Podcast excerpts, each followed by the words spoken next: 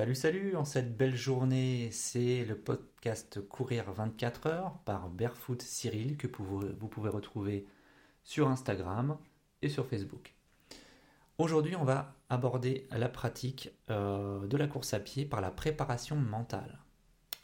La préparation mentale, il faut savoir que c'est important quand on veut faire une course qui sort un peu de l'ordinaire, que ce soit un semi-marathon, un marathon, un 100 km, une, euh, un ultramarathon, très longue distance. Pourquoi c'est important de, se préparer mentalement?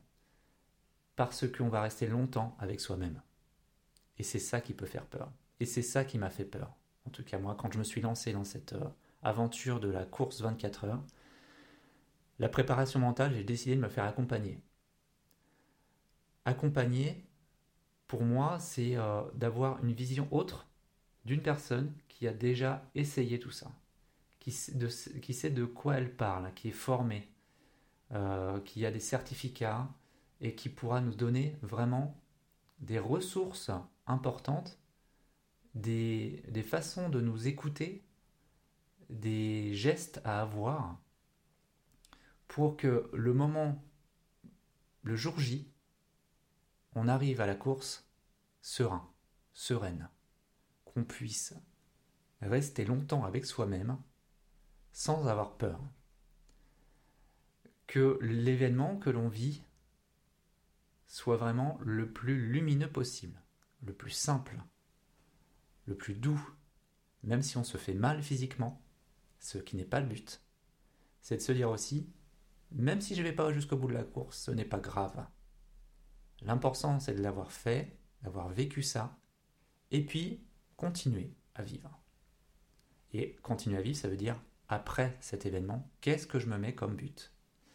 Donc moi, ma préparation mentale, j'ai choisi de me faire accompagner par Nicolas Cassier, Nico Dédru, Capdrus, qui a créé une société il y a quelques années et qui accompagne des sportifs, des grands sportifs ou des sportifs lambda comme moi, dans leur but.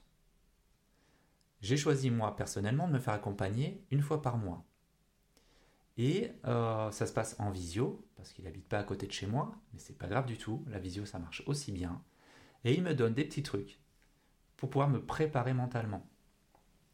Simplement me rassurer sur qui je suis, quelle est ma place dans la, ma pratique. Est-ce que je suis légitime à pratiquer? Euh, Est-ce que ma, mon but à atteindre est, facilement atteignable. Qu'est-ce que je dois mettre en place?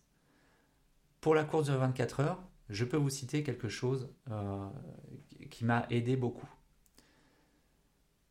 Il m'a dit, est-ce que tu as déjà couru un 24 heures déjà simplement?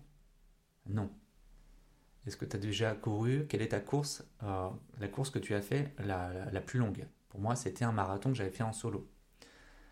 Et il m'a proposé simplement de courir plusieurs fois dans la journée, à des heures différentes, à des, temps différents, pour voir un peu euh, comment se comporte mon corps tout au long d'une journée, à des moments différents, avec euh, une alimentation différente, avec euh, des apports donc énergétiques, mais aussi le mental différent. Parce que courir le matin, ça, pour moi, c'est très facile. Courir le soir, pour moi, c'est très facile aussi. Courir, par contre, en journée, c'est beaucoup plus compliqué parce que c'est une chose que je fais très rarement. Et donc, tout au long de ma préparation, jusqu'à maintenant, ça fait deux mois que je me prépare, un peu plus, trois mois que je me prépare. Et euh, tout au long de ces, de ces mois-là qui, sont passés, je sais plus quand exactement j'ai commencé, il faudrait que je retrouve, je vous, vous le dirai dans un autre euh, épisode.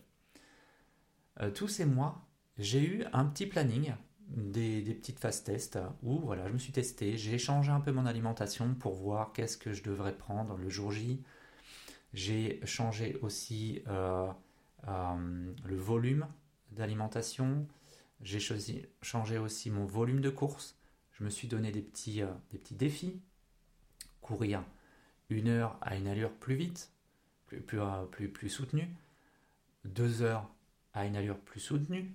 Trois heures à une allure beaucoup moindre. Et c'est ça qui est complexe aussi, je trouve. Quand on est habitué à courir une heure, une heure et demie, deux heures, à l'allure que l'on connaît, on se dit que on court deux heures et qu'on ne se met pas en danger, et d'apprendre à courir moins vite. Parce que c'est ça aussi qui est important pour le 24 heures, c'est de savoir se retenir, ne pas courir lentement, parce qu'on a quand même un but de, pouvoir performer, mais de, de savoir se, se maintenir à une vitesse qui nous est vraiment très simple, très facile, sans aller tout de suite dans le rouge.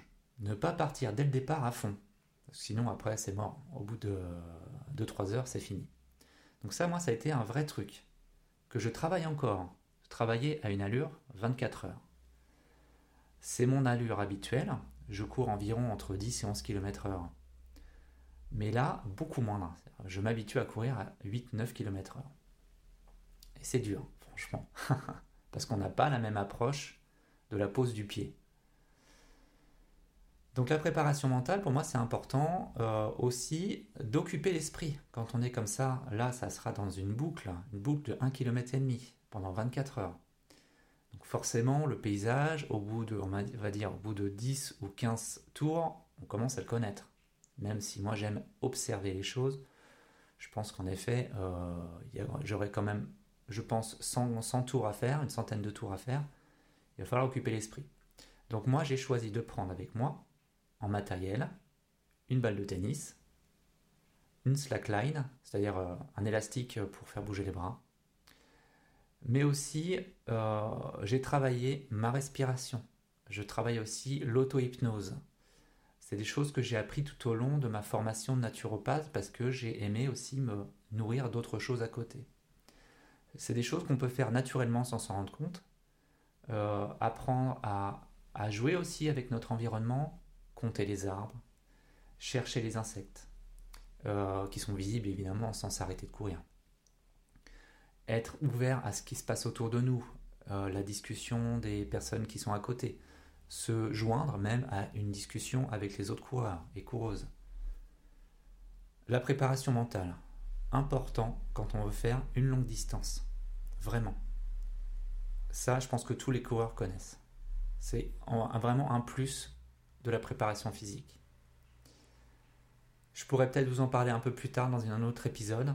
Pour l'instant, c'est vraiment aborder ça de façon à que vous commenciez peut-être à faire vos recherches.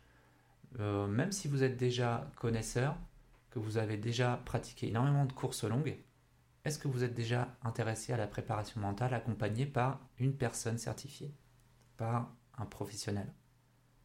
Ça peut être un truc en plus.